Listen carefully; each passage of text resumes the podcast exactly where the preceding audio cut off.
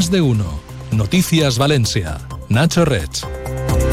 Buenas tardes. La Policía Local de Valencia ya tiene operativa su nueva unidad antibotellón. Es la USAP, la Unidad de Seguridad, Apoyo y Prevención, que este mediodía ha presentado en el Jardín de Ayora la alcaldesa de Valencia, María José Catalá. Será una unidad de intervención rápida y de élite para luchar contra los principales problemas de convivencia. Ya hemos citado al botellón, pero también contra el ruido nocturno o las reyertas callejeras. Ahora mismo le damos más detalles de este asunto y del resto de los que componen la actualidad local de este lunes. Antes, como siempre, vamos a echarle un vistazo al tráfico.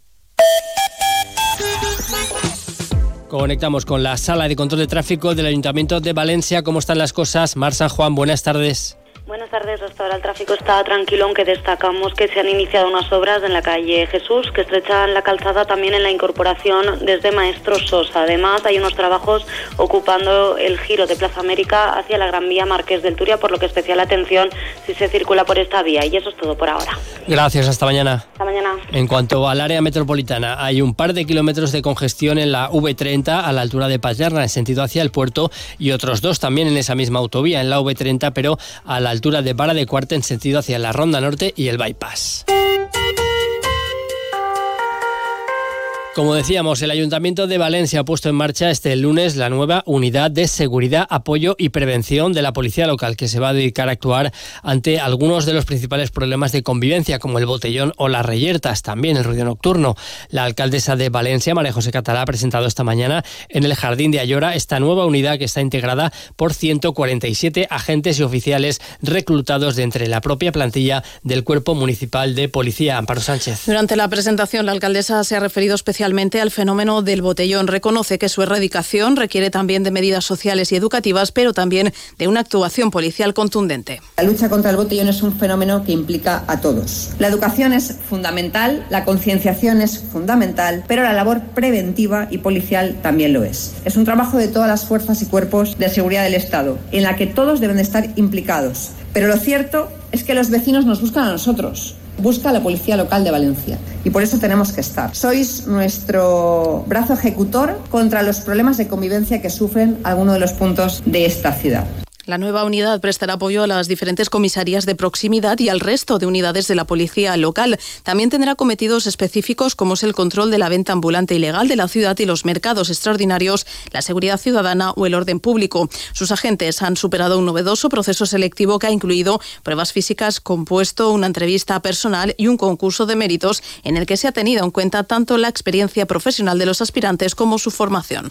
Por cierto, que también la Policía Local de Valencia ha empezado hoy a multar a los usuarios de bicicletas y patinetes que incumplen la ordenanza de circulación en el marco de esa campaña de seguridad vial puesta en marcha hace unos días después de una primera semana en la que los agentes se han dedicado a informar sobre las normas. A partir de este lunes han comenzado ya a sancionar a los usuarios incumplidores. Los controles se están centrando en el exceso de velocidad de los patinetes y de las bicicletas, así como su uso por zonas reservadas a peatones, sobre todo las aceras. Más asuntos. Este mes de febrero se cumple un año desde que se desmontó el pabellón Ágora en 2022 en la plaza del Ayuntamiento de Valencia con motivo de la capitalidad mundial del diseño que la ciudad ostentó durante ese año. Desde entonces, las piezas de este pabellón, que costó 470.000 euros, siguen almacenadas en la Marina a la espera de que se decida su destino. Las piezas del pabellón están guardadas en la antigua base del equipo Alingi. El anterior Ejecutivo Municipal de Compromís y PSPB tenían pensado volver a montar este edificio efímero precisamente en la Marina, pero desde el nuevo gobierno local del Partido Popular y Vox insiste que esa decisión no se ratificará mientras no haya acuerdo entre Ayuntamiento, Generalitat y Autoridad Portuaria para la constitución del nuevo órgano gestor de la Marina. El pabellón Ágora comenzó a montarse en la plaza del Ayuntamiento en abril de 2022 y se retiró en febrero del año pasado. El consistorio tuvo que abonar 70.000 euros para afrontar las labores de desmontaje. El edificio, hecho de madera y cerámica, está concebido para ser reutilizable. Buenas noticias para los vecinos de Malilla porque la construcción del centro sociocultural que llevan tanto tiempo esperando está un poco más cerca. Los técnicos de contratación del ayuntamiento han seleccionado ya la mejor oferta presentada al proceso de licitación de estas obras y en las próximas semanas la Junta de Gobierno local ratificará la adjudicación. El futuro centro sociocultural de Malilla se levantará junto al Parque del Barrio en el cruce de las calles Vicent Carceller e Isla Formentera sobre una parcela de 2.000 metros cuadrados. Será un edificio de tres plantas y 1.000 metros cuadrados de de superficie útil donde se agruparán diferentes servicios para los vecinos, como un centro de actividades para mayores, otro de juventud, una sede de la Universidad Popular, cafetería, biblioteca y salas polivalentes. El proyecto también permitirá generar una esplanada peatonal de 625 metros cuadrados. Esta plaza, que dispondrá de mobiliario urbano y arbolado, servirá de acceso al centro cívico y lo separará de la futura área deportiva prevista en la zona. Las obras costarán alrededor de 7 millones de euros y tendrán un plazo de ejecución previsto de 18 meses a contar desde la formalización del contrato. Y el Ayuntamiento de Madrid ha desvelado hoy por fin el lugar donde se va a disparar la mascleta prevista el próximo día 18. Será a la una de la tarde en el Puente del Rey, ubicado en la zona de Madrid-Río, según ha anunciado el alcalde de la ciudad, José Luis Martínez Almeida, una ubicación que, según el primer edil de la capital, garantizará una asistencia masiva con todas las medidas de seguridad necesarias.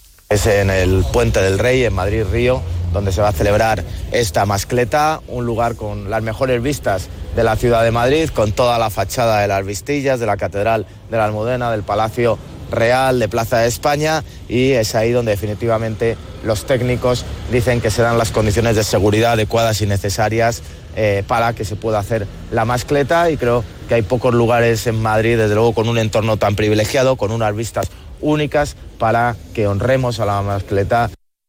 El disparo de esta mascleta fue un compromiso electoral adquirido durante la pasada campaña tanto por Martínez Almeida como por la alcaldesa de Valencia, María José Catalá, un compromiso que después se ha incluido en el protocolo de colaboración turística que ambas ciudades firmaron recientemente durante la Feria de Turismo de Madrid, FITUR.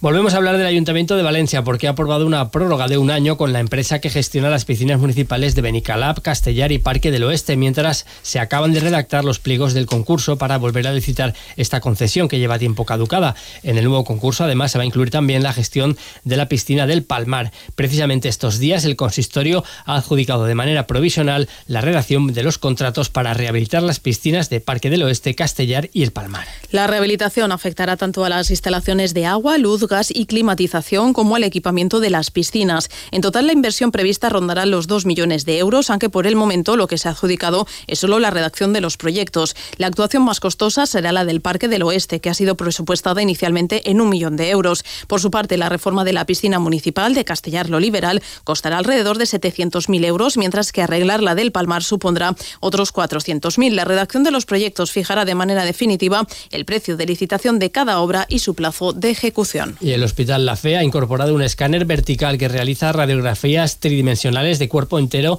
o de una zona concreta con el paciente de pie e incluso en una silla radiotransparente que permite el paso de los rayos X.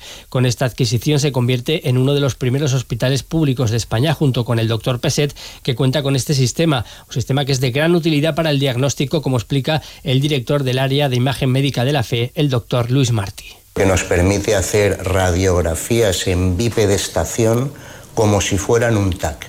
Los TAC son horizontales, el paciente tiene que estar zumbado y de esa forma no podemos analizar curvaturas, dismetrías, cambios de posición. Con este equipo es totalmente factible y además podemos hacerlo en adultos, en niños, con una alta resolución. El equipo además utiliza una dosis de radiación muy baja, en concreto entre un 50 y un 85% inferior a la que se utiliza en los TAC. Y de los sucesos, la Guardia Civil investiga a un hombre de 36 años como presunto autor de varios robos en naves industriales y vehículos agrícolas de Camp de Turia y Los Serranos. El valor de los sustraídos supera los 400.000 euros. El sospechoso se había especializado en sustraer vehículos agrícolas, camiones grúa, furgonetas, quads o tractores que después usaba para robar en naves industriales herramientas, placas solares y otros material. Al investigado se le atribuyen al menos 13 robos en Giria, Vilamarchant, Pedralba, Benaguasil y Casinos. Y además en Albalá del Soles, efectivos del Consorcio Provincial de Bomberos han localizado y rescatado esta pasada madrugada a una mujer que se había perdido mientras caminaba por la zona de la partida colegial. La mujer ha tenido que ser asistida por los servicios sanitarios. En cuanto al tiempo, esta tarde se espera la presencia de bruma en Valencia y de cara a mañana martes volverá a predominar la nubosidad de tipo alto. Las temperaturas no van a registrar cambios importantes, las máximas volverán a rondar los 19 grados. Lo dejamos aquí ahora a las 2 menos 10, tiempo para el resumen de la actualidad regional aquí en Onda Cero.